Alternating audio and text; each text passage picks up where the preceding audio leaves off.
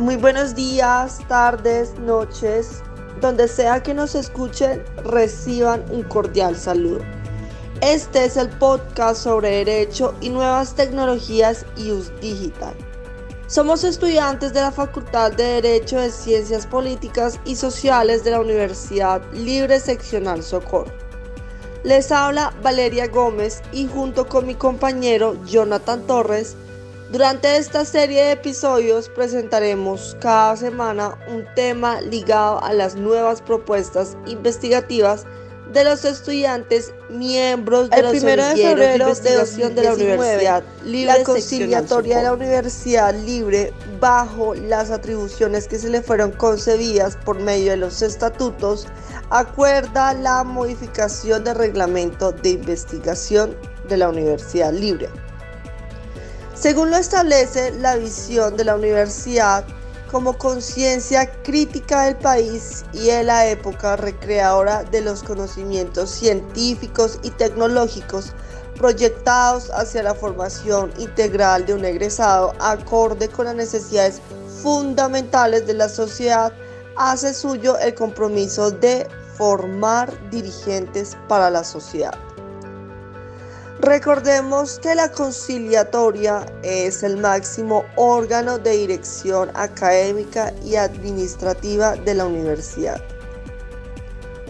Es así que en este podcast trataremos aspectos relevantes del nuevo reglamento de investigación.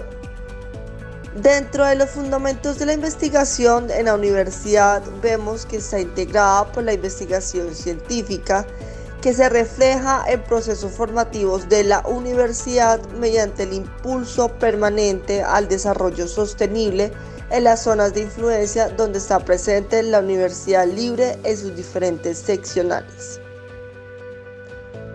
Esto hace parte de un proceso sistemático y continuo de análisis y explicación de problemáticas, fenómenos, eventos y hechos investigados para este caso en concreto se hace necesario diferenciar los dos tipos de investigación.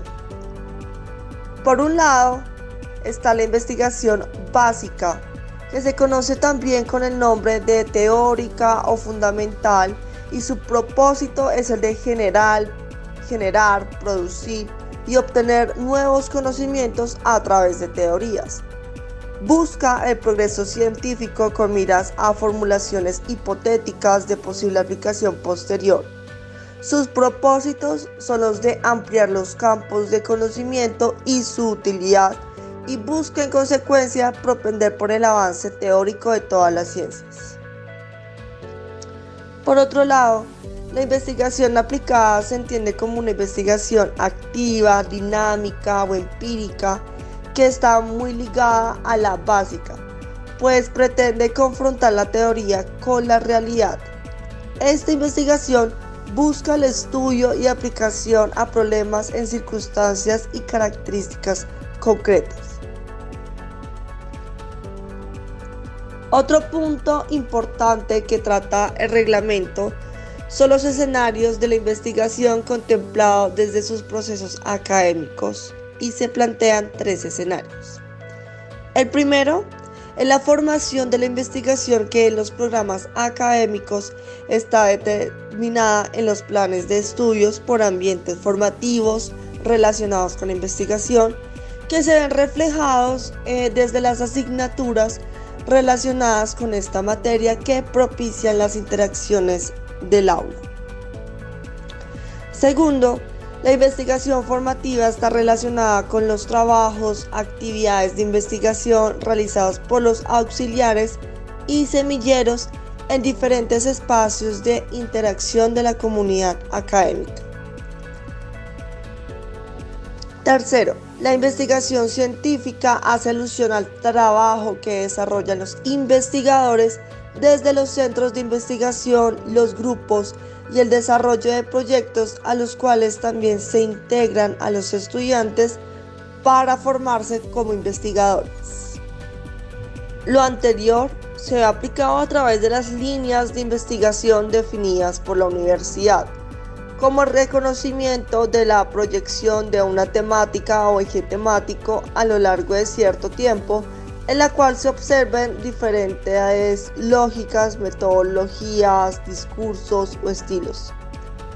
Esta línea de investigación cuenta con su categorización, lo que quiere decir que hay varias líneas investigativas de la universidad que se relacionan entre ellas partiendo de una línea marco.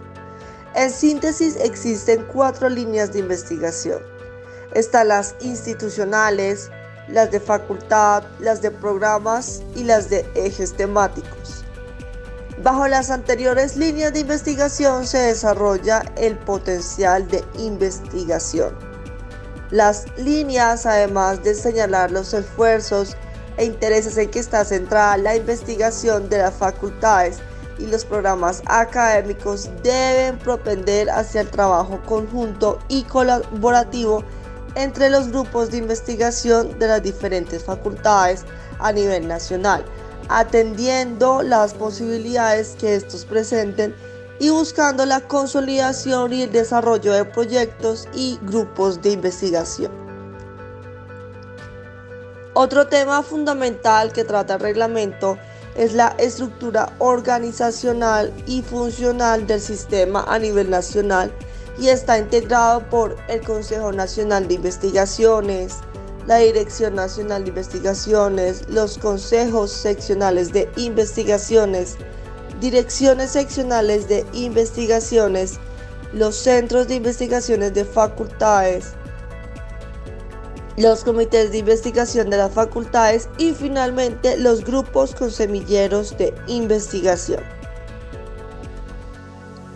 Esta organización cambia con la estructura organizacional funcional del sistema a nivel seccional, que está integrada por el Consejo Seccional de Investigaciones, el director de investigaciones de la seccional, los comités de investigación de las facultades, los directores de los centros de investigación de las facultades, los grupos, los profesores de planta dedicados a la investigación, los auxiliares de investigación y los semilleros de investigación.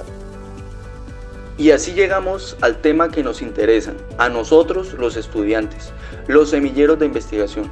Estos, como bien sabemos, están conformados por estudiantes que cuentan con la coordinación de un grupo de investigación, que está conformado por uno o varios docentes.